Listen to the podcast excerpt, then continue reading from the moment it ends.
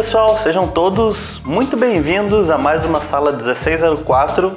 Aqui quem fala é o Murilo e hoje estou aqui com o Rainer Alencar. E aí, pessoal, quanto tempo que a gente não grava, hein? Faz tempo que você não aparece, Rainer. Tem uns dias, tem uns Oh. dias. Coloquei você na geladeira da sala 1604. Eu percebi, eu percebi. Eu só vejo os, os uploads de, de podcast semanal aí e falo assim, hum, gravaram esse tema e nem me chamaram. Que bacana, né? Massa. Que legal esse tema. Gravaram sobre ansiedade e não chamaram a pessoa mais ansiosa da Revolution, que sou eu. Então, já que você está se sentindo excluído, Rainer, você tem um minuto para dar a sua opinião sobre o nosso papo de ansiedade. Tem que acabar a ansiedade. Pronto. Você ainda tem 55 segundos. É, eu sou uma pessoa concisa, cara. Eu não preciso de um minuto. é que eu fico nervoso. Eu fico ansioso, né? Fico ansioso. E hoje, Raine, nós estamos aqui para discutir algo que também permeia a mente de muitas pessoas e persegue, assombram os seus, seus sonhos todos os dias. Todos os dias eu sonho com isso. Hoje nós estamos aqui para falar sobre estilo. Estilo.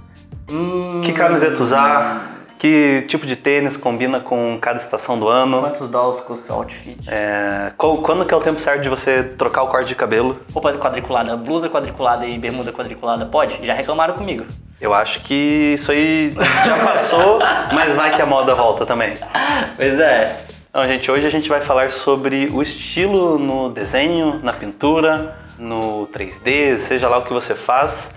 É uma dúvida que, que pega muita gente porque nós seguimos artistas. O Rainer é um artista que tem um, um estilo muito próprio e sempre a gente pensa assim, pô, como que esse cara chegou nesse estilo? Por que, que eu não tenho o meu? Por que, que meu desenho é tão genérico, sei lá? Por que, que eu não consigo mudar o meu estilo? Então a gente vai bater um papo sobre isso hoje. Se você é interessado por esse assunto, saiba que a gente já gravou um pouco sobre isso. A gente gravou um episódio sobre estilo com o Victor Harmachuk. Ah, eu não sei dizer exatamente o episódio que é, mas eu vou deixar aqui nos- no- na descrição para vocês acessarem se Será vocês que não foi quiserem. o 75? Vamos ver. Pode ser. Se você, se você errou, eu vou colocar uma cabra, um som de uma cabra no fundo. Tá bom, esse eu acertei, vai ser muito bom, porque foi totalmente aleatório. Beleza. Então lá a gente comenta um pouquinho sobre é, como que você define o seu estilo, mas hoje nós queremos ouvir Rainer Alencar, um artista diferente, um profissional diferente. Mas antes de a gente falar sobre isso, Rainer, temos uma coisa extremamente importante. O que, Murilo? 200% importante. O que, Murilo? Bom, nós estamos no episódio 98, Rainer. Sabe o que isso significa? 98 em inglês. Significa que nós estamos chegando no nosso episódio número 100 e nós temos coisas importantes sobre isso. Você sabe o que é? Sorteio. Muito bem, 100 anos de sala 1604. 100 anos, cara. Parece que agora tinha um ano, dois anos e já são 100 agora. Caramba, como passa rápido. As crianças crescem muito rápido, né? A gente Crescem. não vê o tempo passar. E viram idosos. E daí quando a gente vê, a gente já tá no final da vida e. Acabou. Sim, parece que é o fim. Espero que vocês tenham gostado da sala 1604 até agora. Como você sabe, Rainer, nós estamos trabalhando com algumas metas para a gente sortear coisas, correto? Exatamente. Você sabe qual foi o prêmio da semana passada? Foi uma camisa. Não, esse foi o primeiro Foi prêmio. uma caneca. Esse foi o segundo. Foi um beijo. Não também. Ah, então. Foi uma camiseta, uma caneca, prints, um sketchbook, um curso, e semana passada foi um curso completo Sério? online da Completo? escola. Já foi sorteado e alguém já ganhou esse Não, curso? isso vai ser sorteado apenas no episódio 100. Yes. E nós estamos aqui hoje para apresentar qual é o último e glorioso prêmio. Então a gente vai anunciar um prêmio agora, aí teremos uma semana de intervalo e no episódio 100 sortea- sortearemos. E o prêmio é. Cara, se der um curso. Um curso, agora coisa que eles podem dar é a chave da escola, provavelmente. Quem é esse vai ser o novo dono da escola. É quase isso, Rain. Quase isso. Hum. Ah, antes de anunciar o último prêmio, eu tenho um recado que é muito importante barra empolgante. Os ingressos do Utopia estão esgotados. Acabou. Quem comprou, quem comprou. Acabou, quem esperou demais se lascou até 2020. Sim. Ou você pode matar alguém que comprou É e verdade. roubar o lugar dessa pessoa, tomar a identidade dela. É uma boa ideia. Tô dizendo aqui, já fica a dica aí. Inclusive, é... eu digo que quem já tem um ingresso é melhor tomar cuidado com as pessoas. É, diga não à violência. Mas então, Rainer, o último prêmio do nosso 100 anos de sala 1604. Já sei. Adivinhei já. Ah, Olha já? Muitas pessoas talvez já saibam, porque tem pessoas aqui por essa escola que não sabem ficar com a boca fechada. Ah, eu não sou uma dessas pessoas, estou muito bravo porque eu queria que fosse uma surpresa. Sim, estou surpreso. Mas sortearemos um item exclusivo que é muito difícil de conseguir hoje em dia. Ou impossível, eu diria. Porque o último prêmio da sala 1604 que nós vamos sortear é um fucking ingresso do Utopia. Eita porra! E agora, hein? Parece que vocês não esperavam, nem eu esperava. parece. Utopia totalmente grátis pra você. Venha para Curitiba no melhor evento de artes digitais que já existiu na face da Terra. Pois é, então pra você que não quer ser preso ou ter que cometer um crime pra poder ir pra Topia, participa aí da nossa promoção aí agora, do nosso sorteio. E venha pra cá.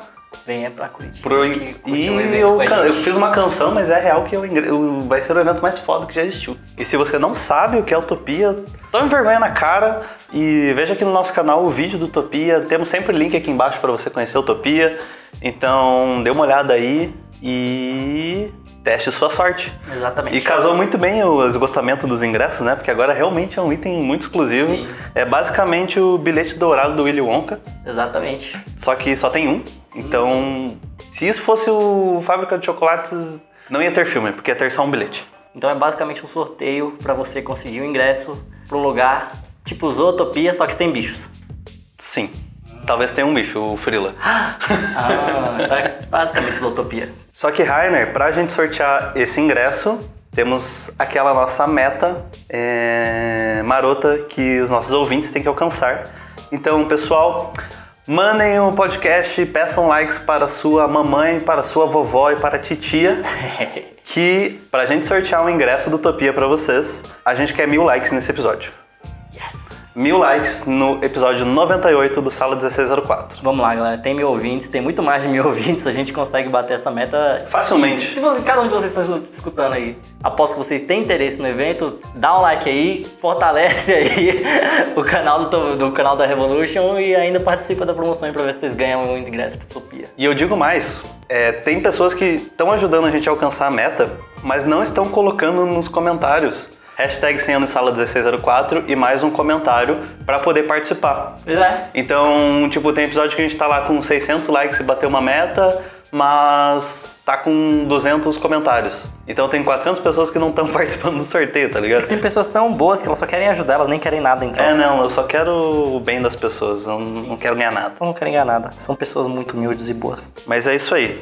Então, pessoal, se você está por fora do que é o 100 anos de Sala 1604, vou explicar mais uma vez aqui rapidinho. A Sala 1604, estamos chegando no episódio número 100 e nesse episódio número 100 nós vamos sortear algumas coisas, só que a quantidade de prêmios e o, o que nós vamos sortear depende de algumas metas que vocês têm que alcançar, tá? Então, basicamente, desde o episódio 93, nós estamos anunciando alguns prêmios e esses prêmios são sorteados a partir de uma meta de likes que cada episódio tem, certo? Então, vários dos prêmios ainda não estão sendo sorteados porque ainda não alcançaram a meta. Então, vale aí de um esforço da comunidade de vocês de espalhar esses episódios para as pessoas darem like e a gente poder sortear o prêmio. Então, se o episódio de hoje chegar a mil likes, a gente vai sortear um ingresso do Utopia, esse prêmio fodástico. Então é isso, tipo, façam. Mandem para todo mundo, compartilhem nos seus grupos de estudo, grupos do Facebook, compartilhem na sua timeline do Facebook, Twitter, Instagram, façam o que for pra gente chegar nesses likes e poder sortear esse ingresso, beleza? E para participar do sorteio, você precisa ir em cada um dos episódios. Então, a partir do episódio 93, você tem que ir em cada um dos episódios e deixar um comentário sobre o episódio, sobre o tema daquela semana, com a hashtag 100 anos de sala de 1604. A partir daí você está concorrendo ah, aos prêmios, beleza? Então, dê um like no episódio de hoje e deixe um comentário no final sobre o, o tema de hoje e com a hashtag 100 anos de sala de 1604 que você vai participar de um sorteio do ingresso do Utopia, se chegarmos na meta de likes, beleza, gente? Então, vamos aí, esforço máximo pra gente conseguir alcançar essa meta e dar esses presentes pra vocês. É nós com 100 anos de sala 1604 e vamos para o episódio de hoje. Então, pra gente começar a falar sobre isso, eu vou te perguntar por que existe, você acha que existe essa necessidade tão grande das pessoas de se encontrarem num estilo, alguma coisa assim, e que leva elas até tipo a atropelar alguns processos de, do desenvolvimento artístico delas assim? Sim, então nesse aspecto a gente tem duas coisas importantes para pensar. A gente tem, primeiro, a questão do ego do artista, ou seja, ele quer se ver com o ego, o eu, né? Ele quer se ver no trabalho dele, ele quer que as pessoas vejam ele no trabalho dele, ele quer ser identificável. E tem a questão especificamente da indústria e de quanto mais forte é a sua voz, mais fácil você ser visto também, porque se você tem um trabalho muito parecido com o de outros trabalhos, como é que eu, por que, que alguém vai escolher o seu trabalho em vez do outro que é, que é melhor que o seu tecnicamente? Porque às vezes o que diferencia justamente um artista de outro é especificamente o estilo dele. Então, às vezes, tem um, um, artista que ele é tecnicamente melhor, ele sabe melhor, ele sabe mais a respeito da parte técnica, que a gente tanto discute dos fundamentos, mas ele tem um estilo que não chama tanta atenção quanto do outro. E às vezes não é tão apropriado para o trabalho quanto do outro. Então, existe tanta competição de mercado essa necessidade no mercado de querer alguma coisa diferente, por mais que, tipo, somos milhões, milhares de milhões de artistas aí, então sempre vai ter alguma coisa relativamente parecida, mas em geral vai ter o que o geral tá fazendo e, e as coisas um pouquinho fora da curva, digamos assim. E a gente tem essas duas, necessidades, essas duas necessidades, esses dois problemas para resolver quando a gente está procurando a questão do estilo. Uhum. Só que quando você diz que, tipo, a gente tem essa parada de o artista se diferenciar dos outros, uhum. Quando a gente fala de uma indústria tipo, vamos supor, Disney, Pixar, que meio que o estilo tá virando meio que a mesma coisa. Sim. Por que, que o estilo faz diferença nessa, nessa parte? Ou não faz?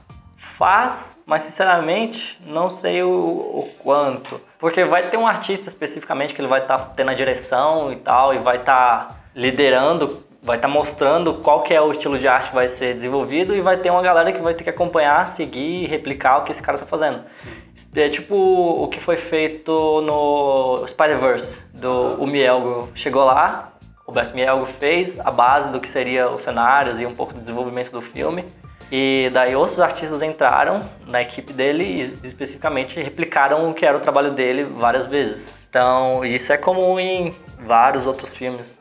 Até mesmo se você for pegar o que o Glen Keane fazia na Disney, é, você tem também o trabalho do Jim Kim, que é muito próximo do que o Keane fazia, muito próximo. E o, e o ele não é nenhum tipo artista novo, como a gente deve ter uns 50 anos, sei lá. Só que o Keane tem, sei lá, 70, então, tipo, você tem um cara velho e um cara mais velho ainda, mas você sempre vai ter alguém seguindo essa linha especificamente de lugar, quando você tem empresas grandes, estabelecidas, e que a empresa em si tem um estilo muito pré-definido, você vai ter que entrar um pouco na linha do que é aquilo ali. Então, às vezes, mais vai... Porque parte do que é o estilo da pessoa não é só o desenho dela, mas às vezes o, o, os temas que ela aborda e o que ela fala. Uhum. Então, às vezes você tem um estilo muito próximo do que é do que eles querem, mas você tem alguma coisa para falar diferente. Você você tem uma forma de transmitir as histórias de forma diferente dentro do seu contexto, dos seus desenhos. Então isso também agrega bastante. Legal. E traz algumas vozes novas quando a gente está falando de arte, porque às vezes você está trabalhando de, nossa, parece desenho de não sei quem, mas esse cara aqui está tratando de coisas que esse outro maluquinho que parece não, não trazia. Então você está trazendo coisa nova ali e você começa a identificar aquele artista às vezes pelo tema que ele aborda, até mais do que como ele desenha. Eu acho que a gente pode falar também essa busca do, do estilo no início e a confusão entre o que é errado e o que é meu estilo. Fala assim, porra, você fala assim pra um, pra um cara que tá começando, pô, essa, essa, essa anatomia, essa proporção aqui não tá legal. E aí o cara fala, não, que é meu estilo e tal. Ontem eu vi um post muito engraçado na internet hum. sobre alguém justamente falando assim: ah, isso, é é, isso aqui tá meio errado. Aí o cara fala: ah, é meu estilo. E aí mostra uma imagem do, do Kingpin, sabe? Do, do rei do crime. Ah, sim. Do... aí, o cara, aí o cara fala assim: pô, esse rei do crime tá tudo errado. Fala assim, é meu estilo. Fica, fica na sua. Tipo, é um quadradão assim, sabe? Porque Existe, sabe? Porque a gente acaba. Porque principalmente quando você é um iniciante, você vê um exemplo desse do rei do crime feito no, no Spider-Verse, você pode falar. Aí você acaba pensando assim, porra, eu posso fazer o que eu quiser mesmo. E não, não tem o que ser dito, porque olha aqui o que já fizeram aqui, se os caras são profissionais e não sei o que fizeram assim, por que, que eu não posso fazer? Aí eu respondo, porque que você pode fazer, você pode fazer o que você quiser, que não seja crime. Até pode fazer até crime também, ó, mas você só tem que pagar por ele depois. mas, tipo assim, em geral você é livre pra fazer o que quiser. Mas não é ideal que você faça isso, porque aquela velha história que a gente sempre conta, se você quer quebrar as regras, primeiro você tem que saber as regras, para você saber quando quebrar elas, por que quebrar elas. Você tem que ter um, um motivo por estar tá fazendo elas, senão tudo que você está fazendo é vazio. Você tem que pensar que a arte em si, o desenho, a pintura, fotografia, vídeo, é a forma de comunicação não escrita especificamente, mas tudo que você está mostrando ali, você está contando uma história. Se você não está contando uma história, é a mesma coisa que você pegar um, as letras do alfabeto e jogar discriminadamente na parede e falar assim: Isso aqui é, minha, é meu texto. Uhum. Porque, beleza, tem várias letras, mas tem alguma coisa escrita? E pode ser muito bonita a sua letra. Você pode justamente fazer um trabalho de caligrafia muito foda e botar solto numa parede e falar assim: putz, essas letras são bonitas, mas elas não estão dizendo nada, tá entendendo? Então, isso que é um desenho, uma história, um filme que não, não faz você pensar em alguma coisa ou não te traz um, um, um, Nem que seja coisa simples, porque não precisa ser nada genial também, mas ela tá passando alguma coisa, porque se ela não tá contando para você alguma coisa, cadê? Você não tá se comunicando? Então a gente tem que se comunicar e quando a gente se comunica, o ideal para que não haja problema, é que, tipo, que a pessoa que esteja lendo ou vendo, ela entenda o que você quer passar. E se você faz uma coisa e aquela pessoa não, não entende o que você está trazendo para ela, não é interessante. Às vezes você vai ter sim pessoas que não vão entender o que você quer, mas você vai ter um público-alvo, digamos assim, para falar, beleza, essas pessoas aqui vão entender. Agora, se ninguém está entendendo nada que você está dizendo, aí acho que você tem que rever o que você está fazendo. Ou então, se não é para ninguém, então você não precisa nem mostrar para ninguém, fica para você. Então, já que ou é, se você tá mostrando é porque você quer alcançar alguém. Se não for para alcançar ninguém, por que mostrar? E até uma questão um pouco mais técnica de mercado, talvez, né? Tipo, às vezes, a, vamos supor, a pessoa ela começou e quis fazer uma coisa muito diferente. Uhum. E se pinta um trabalho um pouco diferente? O que, que a pessoa faz, se ela só sabe fazer uma coisa? Aí que tá. Você tem que entender que nem todo trabalho é pra você. Uhum. E que se você escolhe um estilo especificamente, você vai ter que arcar com, às vezes, não pegar outros trabalhos. Igual, tipo, eu não, eu não, o meu trabalho é bem cartunizado e tem essa cara de animação. É muito difícil. Hoje em dia é um pouco menos, mas em geral é muito difícil que, que eu seja contratado para fazer quadrinhos. Uhum. Especificamente, porque a minha linguagem é diferente do que a linguagem, pelo menos de quadrinho americana geral, assim, sabe? Sim. Então eu tenho que entender. Agora, então eu tenho que focar meu trabalho também para onde eu quero. Entender que eu não vou pegar todos os trabalhos do mundo, e até porque não é interessante você fazer isso. Porque se você, o seu trabalho é específico, você vai pegar trabalhos específicos. Se o seu trabalho for genérico, você vai pegar trabalhos genéricos. Então eu acho que isso não é um problema especificamente. Então agora eu vou te fazer a pergunta que a maioria das pessoas ela faz sobre estilo, tipo, é possível eu desenvolver um estilo muito conscientemente? Ou tipo, eu ir atrás disso até conseguir? Sim. Ou você acha que isso é uma coisa que vem inerente à, à, tua, à tua trajetória, assim, como artista? Eu acho que tem muito, tem parte do que você faz que vai ser, vai ser feito de forma descontrolada. Quando eu falo descontrolada é que tipo, você não vai ter um controle muito grande sobre isso. É tipo, muita coisa vai, vai vai vir, sei lá, de onde você é, de onde você veio, o que você fez, o que você viu. E você, querendo ou não, você é um, um, um pouco produto disso. Você pode escolher um monte é, de coisa. É a tua história como pessoa mesmo. Pois né? é. Então um pouco você pode até querer mudar ou não, mas um pouco vai vir de você, sabe? Um pouco vai, sei lá, igual digamos assim, que você. Vou, vou botar um exemplo bem, bem, bem forte, digamos assim. Digamos que você tem Parkinson. Uhum. Então, e, e sua mão treme muito e tal. Então, independente do, do, que você quer ou não, isso vai fazer parte do seu desenho, sabe? Tipo, igual o, o criador do, do Snoopy, acho que é do Snoopy que tinha um traço do, do, do Peanuts, que ele tinha um traço tremidinho, justamente porque ele tinha um problema de movimento na mão. Sei. Então, isso faz parte dele. Só que tem gente que vai acabar riscando de forma diferente simplesmente porque é um jeito da pessoa se movimentar. Você tá entendendo que tipo, é um negócio muito inerente à pessoa ali? Então, e são tipo micro coisas que fazem diferença no final de leve, assim. Então, isso não pode ser muito. Agora, se você fala assim, ah, eu quero ser um desenhista cartunista, se eu quero fazer um cara, eu vou querer ser hiperrealista, eu vou querer ser realista, eu vou, vou querer trabalhar um trabalho que é, que é comics. Tudo isso é técnica e você pode aprender qualquer uma delas. O que vai variar é o quanto você gosta daquilo e o quanto você está investido em aprender aquilo. Porque, Sim. igual eu não sou muito fã de comics. Se eu precisar aprender, eu posso sentar e aprender, mas vai ser mais difícil uma vez que eu não sou tão fã. Sim. Agora, se você está investindo assim, ah, meu desenho, sei lá, meu desenho é horrível. Eu sou um iniciante, Ah, não sei. Cara, eu tenho certeza. Você pode, qualquer uma pessoa que, que sentar e estudar e ir atrás, você consegue chegar no nível profissional e você consegue. Tudo isso é técnica, é estudo. É, é tão técnico quanto você aprender matemática ou, uhum. ou uma língua nova. Vai do seu intuito, do seu, da sua vontade e da sua quantidade de estudo. Nesse tema que eu gravei junto com o Harmachuk, a gente comenta muito sobre o estilo também é um resultado das coisas que a gente consome durante a nossa vida. Exatamente. Porque se você vê um monte de. Como eu falei, parte do desenho é o, é o que você faz. Quando eu falo o que você faz, não a forma, mas o que especificamente. Não como. Então, se você vê muito sci-fi, você vai querer desenhar sci-fi. Sei lá, se você vê uma coisa, se você vê shonen japonês, você vai querer desenhar uma coisa aquela. Então, se você vê de tudo, você vai querer fazer de tudo. Igual eu fico muito numa confusão às vezes do que fazer e é muito normal. Igual aqui a gente tá na, na nossa produtora, a gente tem na Fish a gente tem vários projetos para fazer. E a gente tem projeto de pré-escolar, a gente tem projeto de foto juvenil, a gente tem projeto de projetos mais adultos.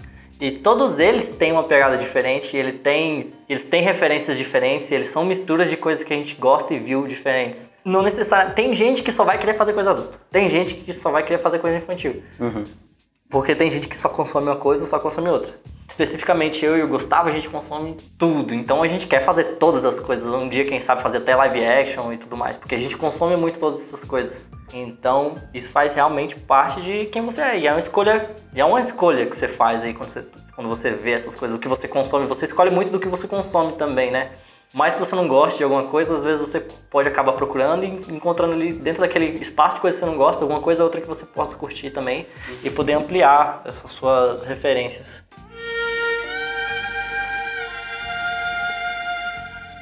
Então daí agora, Rainer, vem a pergunta derradeira e que todos querem saber. Hum. Como eu consigo o meu estilo, Rainer? Como você consegue esse estilo? Primeiro, tem muita gente que dá essa dica assim, fala, ah, o estilo vem, o estilo vem, o estilo vem. Tipo, você vai desenhando, o estilo vai vindo. Vem, igual, digamos assim, tudo na vida. Mas se você, se você tá ali predisposto e tentando e fazendo alguma coisa mais inclinada a buscar, vem mais rápido e vem mais fácil, relativamente. Porque você tem que entender justamente o que você quer. Primeira coisa, e é muito difícil, isso, essa primeira coisa já é tipo uma das coisas mais difíceis, que é falar assim, o que você quer. Porque a gente vê tanta coisa, a gente gosta de tanta coisa que é difícil a gente saber às vezes pra onde que a gente quer ir. Uhum. Assim, questão de estilo, assim. Fala, e nossa, nossas opiniões mudam também, né? Sim, as opiniões Porque... mudam. E a gente vai mudando. Às vezes você quer... Cara, o sonho de todo mundo quando tem 15 anos é desenhar mangá, né? Uhum. E daí isso muda né, com o tempo. Sim, sim.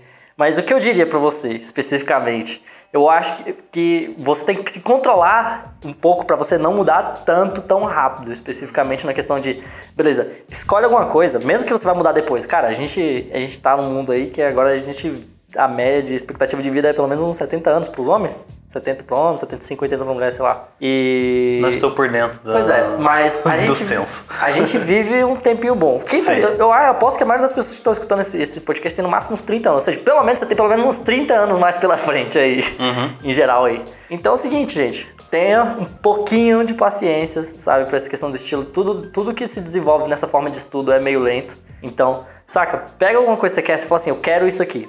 E esse caminho que você escolher, saca, toma ele por pelo menos um ano, tá entendendo? Um ano ali desenhando aquilo. Aí você quer mudar, muda, sabe? Mas, tipo, ali, aquele um ano de estudo já deu tempo de você aprender um monte de coisa. E quando você for para aquele outro estilo, você já vai ter um, uma bagagem de coisas para trazer, para adicionar pro que você vai trazer. Agora, se você ficar todo mês mudando, aí complica bastante o estudo. Uhum. Então, pelo menos um aninho aí fixo em alguma coisa eu acho interessante. Mas e daí? Você fala assim, porra, e aí? Como que o estilo vem, então como que eu faço para sistematizar esse meu, meu, estudo? E é uma coisa tensa, né? Porque se você pensar assim, quando você estuda, entre aspas, normal, uh -huh. que você tem fundamentos, essas coisas, você está você tá caminhando num, numa base sólida, né? E daí quando você quer desenvolver uma coisa que é só sua, você, tipo, perde o chão e apaga a luz, porque só depende de você para onde você vai, né? Sim. Mas aí, especificamente, uma pessoa que ela tem uma base sólida, que ela estudou fundamentos, ela sabe o básico de anatomia, ela sabe o básico de perspectiva, o básico de gestual. Ali, ela, ali justamente, ali é quando a pessoa tem muito mais controle de tudo. Porque se ela começa do zero, ela, ela quer tá começando o desenho, ela não sabe uma, ela não tem uma anatomia que prejudica ela na hora de desenhar. E já quer ir pro estilo dela, ela tá pulando etapas, porque o ideal é que ela saiba primeiro desenhar o básico. Desenhando o básico, o que, que é o estilo? O estilo é justamente a variação daquilo ali do básico. Então, como é que você vai variar o que você não controla ainda? Então, no máximo, você vai ter um monte. O seu estilo pode ser um monte de erros de anatomia, um monte de erros de escolha de cor, de escolhas não tão interessantes, digamos assim. Se a gente for botar que não tem certo nem errado, digamos assim. Mas, digamos que você tem uma, uma, uma base aí. Então, você tem uma base de anatomia, você tem uma base de, de todas essas partes básicas do desenho. E daí você fala assim, beleza, eu desenho e tal, eu faço, eu, eu desenho o que eu quero mais ou menos, mas tipo, eu não sinto que meu estilo é forte o suficiente. Primeira coisa, especificamente que eu passo bastante para meus alunos de, de character design, eu acho que isso ajuda bastante quando você vai eh, conseguir um estilo, é o seguinte, intenção, sabe? Intenção sempre. E quando eu falo intenção, eu quero dizer o seguinte, se você tem alguma coisa no seu desenho e você gosta dela, intensifica ela. E se você tem alguma coisa às vezes que não é tão interessante pro seu desenho, lima ela. Então o seu desenho vai ficando mais limpo. Uhum. Então, um exemplo disso. Porra, eu falo assim, eu gosto muito de, de, de, retas no meu desenho. Tipo, eu gosto, gosto pra caramba de retas. Eu tô dando um exemplo, não tô falando do meu desenho, tô falando Sim. de um desenho. E aí o que, que eu vou fazer? Pô, eu gosto de retas, então eu vou tentar intensificar essas retas, vou mostrar mais elas. Vou, e quem olhar pro meu desenho vai ver claro que eu, eu gosto daquilo. Então eu vou intensificar. Não, eu gosto de retas, não, eu gosto muito de curvas. Então eu vou fazer um desenho com curvas mais exageradas. Eu vou colocar aquilo. Eu gosto de cores saturadas, então eu vou fazer elas relativamente mais saturadas. Eu gosto delas menos saturadas, então eu vou desaturar elas relativamente. Então eu vou deixando claro para quem tá vendo no meu desenho Talvez não tão claro para quem não manje, mas tipo assim, a pessoa vai sentir uma coisa diferente ali, porque ela vai sentir que tem uma coisa forte. Quando você tem esses desenhos genéricos, é especificamente porque elas não tem nada forte, ele tá todo, sabe, não é sólido a intenção da pessoa. Assim como às vezes não é sólido a anatomia ou esse tipo de coisa, não é sólido a intenção do que ela quer ali. Então fica no meio do caminho. E esse meio do caminho que às vezes deixa os desenhos fracos. Então quando você tem essas coisas fortes, todo mundo que tem um desenho muito forte, é, que você fala, porra, desenho tal pessoa. Com certeza é mais fácil de você apontar para ela por que, que você reconhece o desenho dela. Porque ela vai ter intenções fortes ali no desenho dela, sabe? Você fala assim, porra, eu bato o olho desse desenho maluco, eu já sei quem é, porque tipo, é muito específico. Sim. E justamente, provavelmente é porque ele exagera bastante em algum quesito. Sim. Seja no tema dele exagerado, seja no estilo, seja na linha, no traço, na anatomia, no o quanto que ele distribui a, a proporção dos personagens dele tem alguma coisa bem exagerada ali, porque se, se, ele fosse genérico você não ia identificar muito bem. E existe justamente isso em todos os aspectos do desenho dele. Então ele tem isso na cor do, do, cara, tem isso na linha do cara, tem isso nas proporções que ele usa, tem isso no tema dele. Então você junta todas essas coisas específicas e você vai ter uma coisa específica. E você fala assim, ah, mas todo mundo desenha cartoon, ou todo mundo desenha realista. Mesmo desenhando cartoon ou realismo, e mesmo que tenha muita gente próxima, porque, como eu falei, a nossa comunidade é bem grande uhum. e vai ter um monte de coisas próximas, mas é assim como caligrafia. A gente tem várias letras parecidas, mas um especialista ou uma pessoa que está acostumada a ver letras, ela vai bater o olho e vai saber essa letra de tal pessoa, essa letra de tal pessoa. Mesmo que todo mundo escreva as mesmas letras, todo mundo tem um jeito um pouquinho diferente de representar elas. Novamente, como eu falei, é a forma como ela risca, é o que ela gosta, o tamanho da bola que ela vai desenhar, sabe? Então tudo isso aí, é mesmo, mesmo sendo milhões de pessoas fazendo sempre, e vai ter gente parecida, mas em geral é diferente, sabe? E as pessoas nem estão tentando escrever diferente, isso que é engraçado, tá vendo? Tipo, as pessoas não ficam tipo, qual que é o meu estilo aqui de escrita que eu vou fazer um estilo aqui diferente. Saca? Então vai ter um monte de gente parecida, mas ao mesmo tempo tem um tanto de letras diferentes e ninguém tá tentando ter diferente. Já, já pensou se as pessoas estivessem tentando escrever diferente? O tanto que não ia ter de caligrafia Sim. diferente, pois mais é. ainda. Então. Bem-vindo ao mundo do lettering. pois é, bem-vindo ao mundo do lettering. Quando você começou a falar sobre como você começa a desenvolver esse estilo, a gente bateu na tecla de que a pessoa primeiro ela tem que saber fazer as coisas para depois ela começar a desconstruir, certo? Ideal.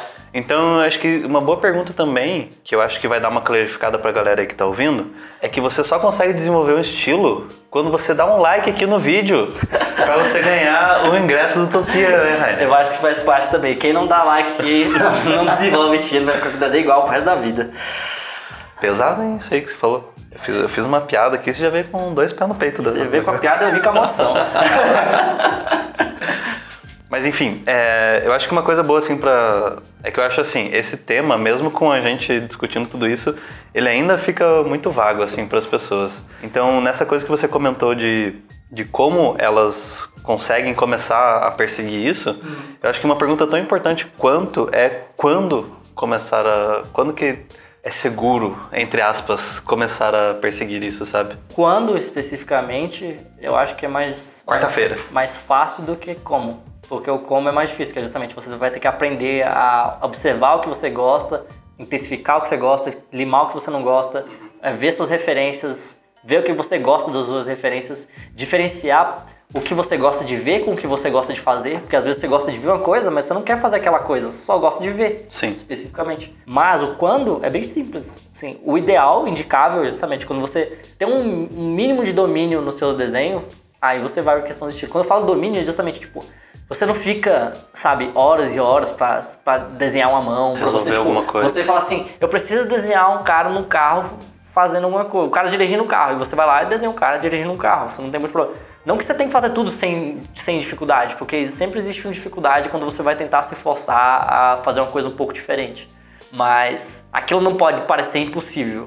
Uhum. Então quando você fala assim, beleza, não parece impossível. Tudo, assim, tudo que eu quero fazer, relativamente eu consigo fazer ali. Eu falo assim, Uhum. vou desenhar um cara no carro, vou desenhar um cara na moto, vou fazer um cara correndo, vou fazer uma mulher pulando, vou Uma fazer criança de colo correndo. uma criança de colo correndo. Criança de colo, correndo. Esse é um meme, só pra deixar claro. Ah, é? Sim. é um vídeo. É, sabe? Então, isso específico, e eu tô falando justamente de uma cena de um personagem e tal, porque tipo, tem coisas que, tipo, igual você recebe às vezes um, um orçamento de um didático e ele fala assim: ah, é uma cena simples, é meia página. Só nessa meia página você desenha uma sala de aula e tal, e aí com o professor. Cara, eu acho que é a, a cena de didático mais temida de todos, assim, Aham. quando a gente pega o livro, é especificamente que é, é muito pedido isso. De uma sala de aula. E é um inferno desenhar uma sala de aula. Porque primeiro tem um monte de cadeira, um monte de gente, um monte de cara. Você fala, ah, mano, tem uma perspectiva da sala, tá entendendo? Sim. Então, tipo, em, tese é uma coisa simples Um quem milhão tá, de linhas Pra quem tá fazendo o briefing, ou seja, pra quem tá dizendo como é a cena, é simples. Ah, uma sala de aula. Isso aí rapidinho, com certeza, cara. Mas, tipo, a complexidade disso é bem grande, sabe? E pode ser. A complexidade de fazer uma sala de aula pode ser a complexidade de fazer um, um, um cenário de um, de um topo de uma cidade, mostrando os prédios e as coisas, entendeu? Porque, tipo, justamente, imagina cada pessoa é um prédio, cada, cada cadeira é um prédio menor e tal, então você tem um monte de coisa. Mas eu tô falando esse básico de movimentação e de, de exploração e de perspectiva de, de, de um personagem mesmo assim. Você consegue lidar bem, você consegue fazer esse cara segurando alguma coisa, você consegue fazer ele ter esse, esse mínimo de expressão, ele cansado, ele correndo, não sei o quê. Ele, você tem uma anatomia que você consegue fazer, o- ah, você consegue desenhar esse personagem em relativamente qualquer posição. Quanta referência precisa usar isso? Não que usar referência é ruim, mas tipo, qual, quão grande é a sua necessidade da referência? Então quando você consegue fazer as coisas minimamente assim, você consegue fazer, mesmo que com uns defeitos ainda, mas que você não se sente tanta dificuldade de fazer, aí eu acho que vale a pena você ir atrás do seu estilo especificamente, assim. Aí você começa a acrescentar esses elementos que a gente comentou anteriormente. né? É, É tipo o Naruto, né? Primeiro você aprende a dominar o seu chakra, sim. Pra depois ele é, desenvolver. controlar o nível de chakra que você coloca, para depois você começar a colocar o chakra específico do elemento do jutsu que você quer. Exatamente. Esses elementos aí mostram justamente a personalidade do ninja. Exatamente. E quando você, quem sabe daí, se você tiver muito bom nessas coisas, aí você começa a tentar um senjutsu, alguma coisa assim. Uhum, exatamente. Vejam Naruto, pessoal. Agora eu pergunto pra você. A gente tem toda essa questão de, ah, o estilo vem natural ou a gente persegue. Como foi pra você? Você veio natural? Você perseguiu? Como é que foi? Ele naturalmente vem quando você persegue. Sim, sim. Mas eu, eu dei uma. Eu, primeiro, acho que. Eu posso dizer que, tipo, desde relativamente cedo no meu desenho ele tinha uma linguagem relativamente bem forte. Uhum. Tipo, mesmo quando o meu desenho era ruim, já tinha características bem fortes que eu já trazia de outros, de outros artistas que eu gostava desde o início. Porque eu estudo assim tem muito tempo, assim, quando eu tava. É normal você começar copiando. E eu já tava copiando, só que eu acho que eu já fiz desde muito cedo isso que eu falei, de trazer pra mim o que eu gostava, sabe? Tipo, então eu olhava uma coisa ou outra que eu gostava de artista e já trazia pra mim, mesmo com o meu desenho fraco ainda. Então ele era relativamente forte. Só que era forte porque eu trazia especificamente porque as coisas que eram boas eu tava trazendo já de outros lugares, ainda não era uma linguagem Sim. minha. Então, seja de. de...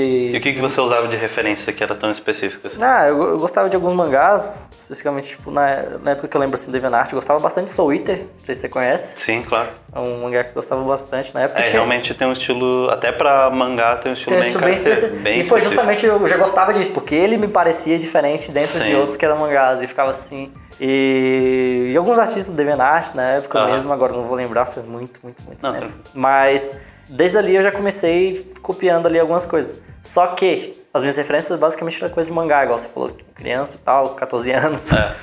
E quando eu tava mais próximo dos 18, que eu tava começando a realmente pensar em estar na indústria, não sei o que, eu via que, tipo, que não dava pra desenhar mangá ali. E que eu precisava de ganhar dinheiro e tal. Falei assim, o que que eu, o que que eu posso desenhar que eu curto e tal. E eu fui atrás de, de cartoonizar o meu desenho. E aí eu fui justamente pegar o que eu gostava de cartoon, os artistas que eu curtia, que na época eu fui descobrindo os nomes e tal. E, e Chris Sanders, Glenn Keane, Carter Goodrich, e, e Nicolas Marley, Annette Marnat. Então, tipo, a gente vai vendo. Aí eu fui justamente aprendendo com os livros e artbooks quem eram as pessoas, e ali eu fui tentando tirar delas o que eu queria pro meu desenho. E, novamente eu continuei fazendo aquilo ali, de tipo, hum, isso é interessante, vou trazer pra mim, isso é interessante, vem pra mim. Tem uma, tem uma frase, eu não lembro de quem é, que ele fala sobre genialidade, que é o segredo da genialidade é você saber esconder suas fontes. Eu já vi isso porque, também. tipo, Sim. porque, tipo, o cara fala assim, cara, esse cara é genial. Então, cara, provavelmente você tá achando um cara muito, muito genial é porque você não tá vendo um- de onde tá vindo isso, sabe? Você, você pensa assim, nossa, esse cara tirou isso do nada, ele veio do nada, sabe? Tipo, porque não tem nada igual a isso, então... Mas não, sabe? Tem muito do, da questão do, tipo, do caminhando sobre o ombro de gigantes, tá entendendo? Que Aí, quando eu vi essa frase, era o segredo da criatividade era esconder bem as referências. Pois é. Então, tem a questão de caminhar sobre o ombro de gigante sempre, sabe? De você aprender com quem já veio lá atrás. Mas também não esquecer da gente aprender também com a natureza. Quando falo natureza, as pessoas, fotografia, vídeo, a, a vida mesmo lá fora, você rabiscar as coisas, sabe? Então, você ter a referência do mundo real e você ter a referência de pessoas que já estudaram aqueles elementos também. E eu acho que eu caminhei sempre sobre esses ombros de gigantes aí por muito tempo. Até hoje ainda, aprendendo, desenvolvendo, copiando. Eu posso fazer mais de uma referência a mangá no, no mesmo episódio? Ué, claro que pode. O estilo é como o One for All do Boku no Hero. Sim. Você vai pegando as gerações de artistas e vai acumulando e transformando a cada geração. Sim, você vai E transformando vai ficando aquilo cada vez mais poderoso. mais poderoso. Ou não, na verdade, né?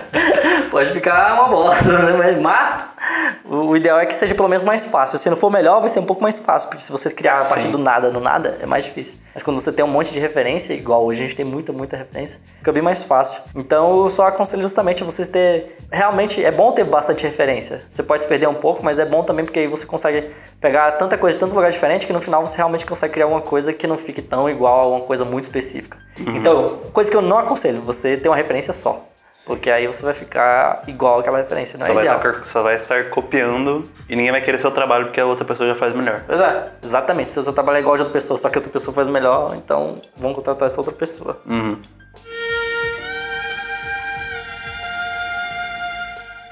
Pelo que a gente já conversou aqui, realmente não é uma coisa com uma fórmula extremamente sólida, né? Ela vai, vai ser uma coisa para cada tipo de pessoa. Sim, mas no geral, você, eu só quero que as pessoas entendam que dá sim pra ela perseguir um estilo. Ela não precisa necessariamente Sim, sim. esperar a vida entregar pra elas. Elas também têm que ter, entender que às vezes ela, ela tem sim o estilo dela, porque o estilo da pessoa é a, é a junção dos vícios dela. Quando eu falo vício, não necessariamente erro, mas as repetições dela. Onde que ela tá sempre se repetindo. Sim.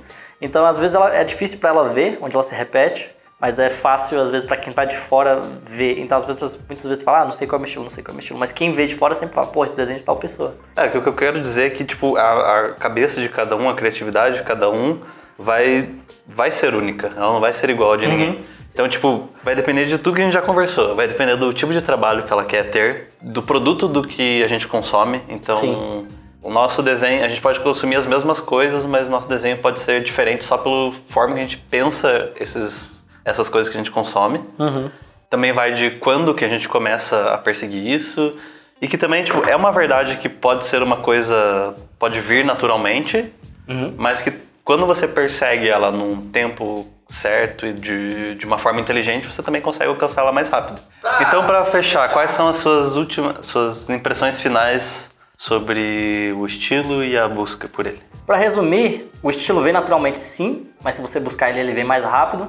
Ele vai ser definido e feito pelas coisas que você gosta, pelas coisas que você viu e pelas coisas que você quer trazer pra você. É, muita gente às vezes fica na questão de se achar. Sabe, tipo, quem sou eu, quem sou eu, quem sou eu. Isso é muito discutido em vários aspectos. Sim. Mas para pra pensar o seguinte, quem você quer ser? Sabe? Porque você pode se transformar e você pode ser Quem você quiser. Caramba! Exatamente. Não, mas é sério, parece piada, mas é sério, porque as pessoas estão muito preocupadas em saber quem elas são e às vezes elas esquecem que, tipo, que a gente é mutável e que a gente pode ser quem a gente quiser, assim, quem eu quero ser, eu vou estudar pra ser essa pessoa que eu quero ser, sabe? E é uma questão que a gente discute muito aqui, né? Que para isso também envolve um pouco de paciência. Sim. Porque a gente vê que um problema que acontece muito corriqueiro, assim, na nossa área é a questão do tempo e da idade, né? Sim. Tipo, tem gente com 17 anos que já acha que tá velho demais para começar. E eu acho que a mesma coisa cai no estilo, né? Tipo, às vezes você tá estudando, sei lá, faz dois anos e você tá totalmente desanimado porque você não tem um estilo. Sim. Também Pô, tem exige gente, paciência. tem gente aí. que tá na. Eu vejo, discuto com gente que tá na indústria, tá trabalhando, tá ganhando dinheiro, Aham. ganha mais dinheiro que eu. Aham. E tá tipo, meu Deus, meu desenho aqui, eu não consigo qualquer coisa, tudo que eu faço é genérico. Todo mundo sabe que o desenho da pessoa é da pessoa, mas a pessoa Sim. tá ali mega preocupada, porque você começa a grilar às vezes. Uhum. Principalmente quando você às vezes vai se comparar especificamente com algumas pessoas que têm um estilo muito forte e não sei o que. E você tá tipo. A gente tem muito isso de.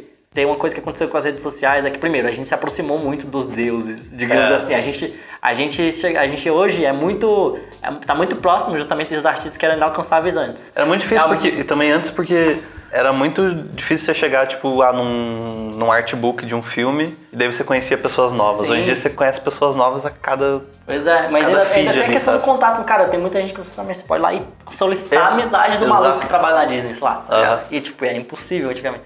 Só que ao mesmo tempo que a gente faz isso e a gente tá, tá mais próximo, isso é legal, isso humaniza os caras. Ao mesmo tempo a gente começa a se comparar mais também, porque você fala, pô, esse cara aqui tá do meu lado, eu devia ser, tipo, Exato. bom igual ele, devia ser forte igual ele, devia ser, tipo, o meu, meu. Eu devia ser inteligente igual ele, tá ligado? A gente Porque se sente menor, né? e aí você, tipo, por estar mais perto, você traz eles um pouco pra baixo, mas você às vezes você traz um pouco mais pra cima do que às vezes você deveria naquele momento. Porque, tipo, você tá se comparando com um cara que, que agora só porque ele tá mais perto, você acha que você deveria ser mais como ele também. Sendo que, tipo, não, ele, o cara teve outra estrada, ele teve outra vida, ele teve outros recursos. Exatamente. Então, são, é uma mistura de N fatores, né? Ré? Sim.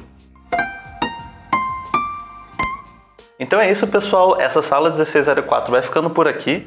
Eu espero que você tenha tirado boas dicas daqui, que você que tenha clareado um pouco suas ideias sobre esse assunto.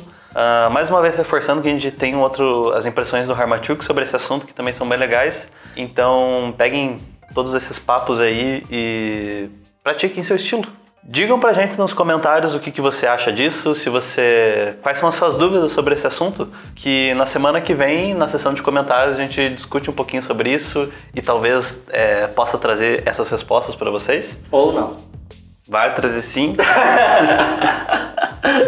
E, gente, reforçando o nosso sorteio, a gente tá. A gente vai sortear um ingresso do Utopia se esse podcast chegar aos mil likes. Então. Dá um like. Esse é um esforço bem de comunidade, né? Porque são mil likes, é bastante coisa. Sim. Então trabalhem juntos aí pra gente conseguir trazer um de vocês aqui pro Utopia, que vai ser um- uma parada muito foda. E esse era o prêmio que eu fiquei muito surpreso quando eu tentei conseguir coisas para sortear, que as pessoas falam, ah, dá um ingresso do Utopia. Aí eu fiquei de cara.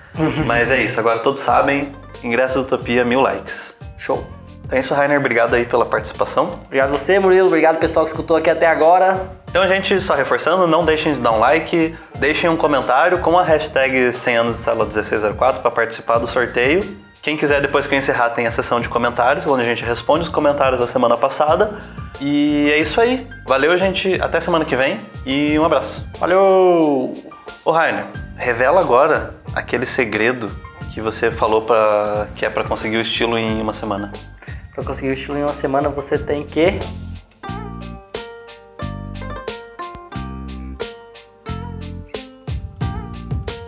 E aí, gente, estamos começando mais uma sessão de comentários. E hoje estamos aqui com uma presença ilustre que eu quero que vocês conheçam. Hoje estamos aqui com a Júlia Eiko. Oi, gente, meu nome é Júlia, mas pode me chamar de Eiko, que eu acho que é mais fácil pra lembrar, porque tem muitas Júlias, mas tem poucas Eikos. E eu sou a pessoa que tá cuidando dos conteúdos da Revo, ajudando a organizar tudo pra vocês terem conteúdo melhor e com maior qualidade. Então, se vocês acham que nós estamos fazendo conteúdos melhores e mais bem organizados, é por causa da Júlia. E- Desculpa se não tiver também, eu tô tentando. Ou seja, qualquer reclamação é diretamente com a Júlia. Sim.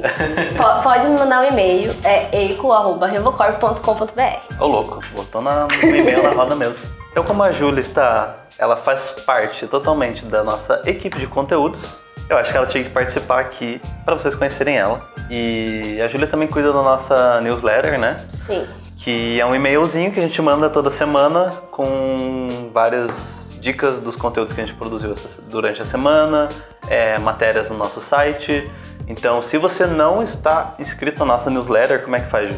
Você pode ir no link que tá na descrição do vídeo, ou você pode entrar lá no nosso site, que é o revolutionnow.com.br, e lá no, na própria home do, do site, quando você vai escolando pra baixo, ele já aparece uma, uma caixinha pra você se inscrever. É só colocar seu e-mail, colocar um apelido que você goste de ser chamado, e aí a gente te manda toda semana que a gente produziu e alguns recados também de coisas que a gente tá pensando em fazer, ou coisas que a gente precisa da ajuda de vocês. Ou coisas que estão rolando na escola, né? Tipo Sim. algum curso que vai rolar e tal. Enfim, Ju, estamos aqui para discutir os comentários do episódio passado, que foi o Seus Problemas Estão Só na Sua Cabeça, onde nós conversamos mais uma vez com o, nosso amigo psicólogo Flávio Voigt. E a gente fala sobre ansiedade na, na nossa carreira de artista, na nossa jornada como estudante. E vamos comentar alguns comentários sobre isso. comentar comentários. Então vamos lá. O primeiro que eu quero ler é o do Thiago Baltar. E ele, sobre o episódio passado, ele nos diz o seguinte. Hashtag 100 anos de sala 1604. Harmachuk, eu escolho você. Ele disse, que, ele disse isso porque o prêmio do episódio 97 é um curso online da Revo. E o Thiago já, já escolheu qual que ele quer. Sim, mas lembrando que, aqui. que pra gente sortear precisa atingir os 800 likes. Exato. E Então, se você quer concorrer a um curso da Revo online, você vai lá e manda pra todo mundo, pros seus amigos, pra sua família, pra eles darem like e a gente conseguir bater a meta. Exatamente. Então ele diz: Galera, é sempre bom ouvir esses papos com o Flávio. Sempre me fazem repensar algumas coisas e abrem a mente para absorver de forma mais ampla o que acontece à minha volta. Acho muito importante reforçar e desmistificar a terapia. Um acompanhamento com um psicólogo ou psiquiatra é muito relevante para a nossa geração, que tem agido cada vez mais aceleradamente e fazendo tudo ao mesmo tempo. Eu tenho ansiedade depois de uma batida de carro, após um surto bem forte, acordei para o quão eu estava prejudicado por essa doença. Comecei a fazer terapia e o autoconhecimento tem sido de grande ajuda. Estou começando a sentir os efeitos após um mês de consultas. Que fique reforçado então, não sintam vergonha, não tenham medo de se expor, não hesitem em procurar ajuda para trabalhar sua mente e suas emoções. Você pode estar a um passo de viver melhor, não deixe. Você está a um passo de viver melhor. Não deixe que o preconceito ou o receio impedirem você de atingir todo o potencial presente dentro de você. Que motivador, Thiago. Muito bem. Sim, eu queria dizer que eu fico muito feliz de ler os comentários das, das pessoas se abrindo nos comentários, sabe? Falando, é, expondo suas experiências próprias. Isso ajuda bastante a galera que tá se sentindo meio receosa de procurar ajuda e tal. A realmente ir lá e, e tentar fazer o melhor, sabe? Encontrar ajuda, pessoas que possam realmente falar como você pode resolver as coisas, os suas, sei lá, problemas da sua cabeça. E ver como é legal, né? Porque a gente não. A gente não vê esse tipo de discussão no dia a dia, assim, né? Gente- é, mais quando a pessoa tá envolvida nisso e tal. Mas daí, tipo, é a gente lançar um. fazer uma conversa sobre isso no podcast que a gente vê que todo mundo tem os mesmos problemas, Sim, né? sim. E o que geralmente as pessoas têm receio mesmo. Acho que.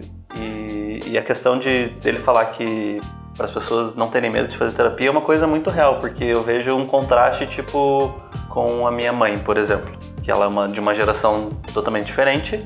E quando o assunto psicólogo, psiquiatra vem à tona, ela já vem com aquele papo de que isso aí é coisa de louco, né? Sim. Não sou louco pra fazer isso. Na, a minha madrinha comentou em um momento, quando eu tava fazendo, é, indo no psicólogo, que ir no psicólogo era coisa de gente desocupada. É. Daí eu fiquei tipo, meu, não é assim, sabe? Todo mundo Eu acho que todo mundo deveria ir no psicólogo, honestamente. Porque é bom, não é nem porque você tá com algum problema de fato, é porque lidar com as emoções que a gente tem, e lidar com pessoas e com todas as situações do dia a dia, exigem às vezes que a gente pare e pense e, e se entenda melhor. Então acho que todo mundo devia não ter esse medo. Sim. E através do tempo a gente vê que certas coisas que as pessoas se preocupavam no passado, hoje em dia não tem nada a ver. E o acompanhamento psicológico é a mesma coisa, né? Sim. Então é isso, obrigado Thiago pelo seu comentário. Não, não esquece de divulgar para as pessoas para você poder ganhar o curso do Harmatuk, caso Exato, você seja né? sorteado.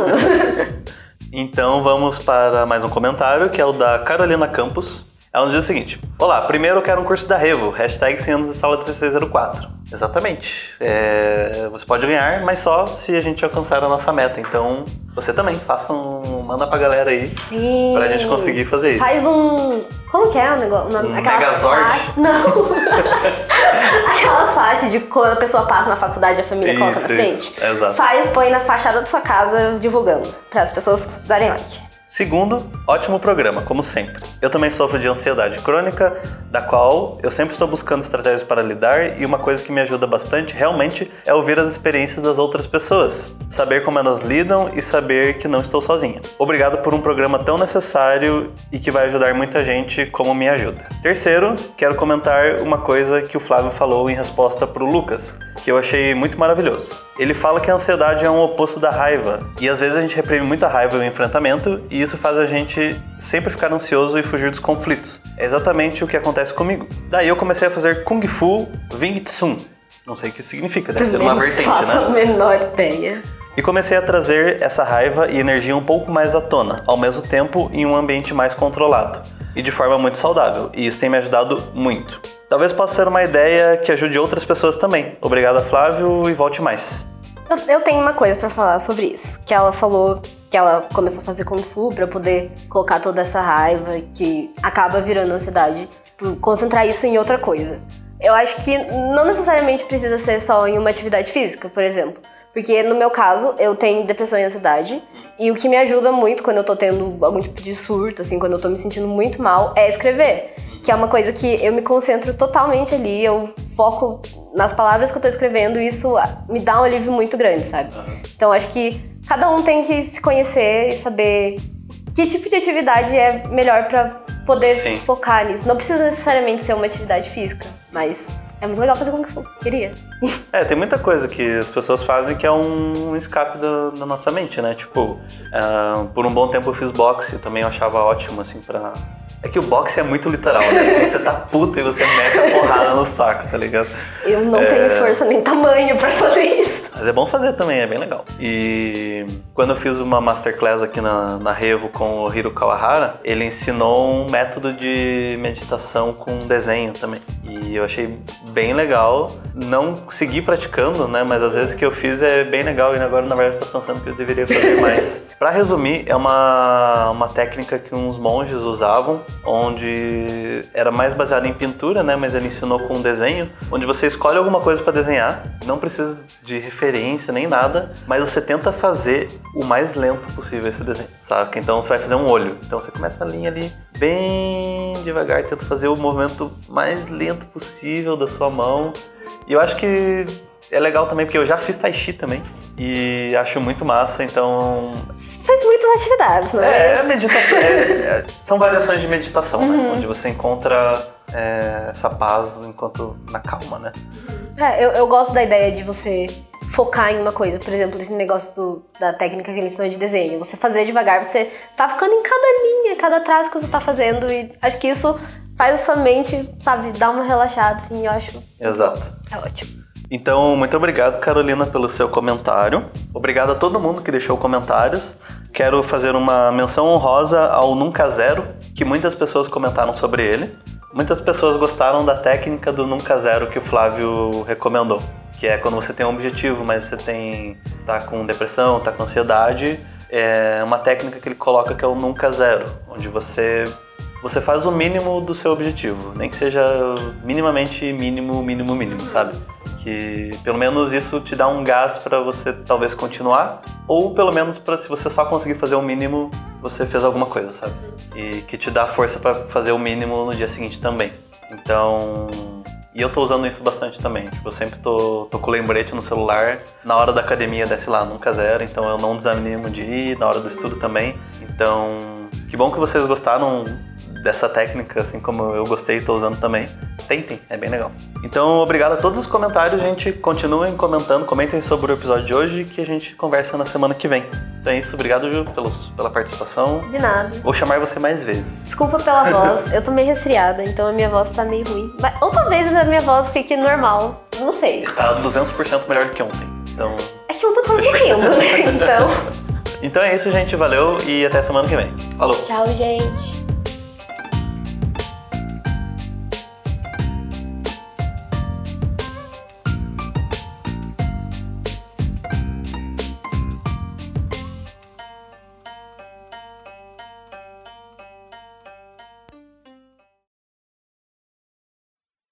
Quem ganhar o ingresso do Utopia vai poder dar uma voadora no Rainer lá no castelo do Utopia. Não.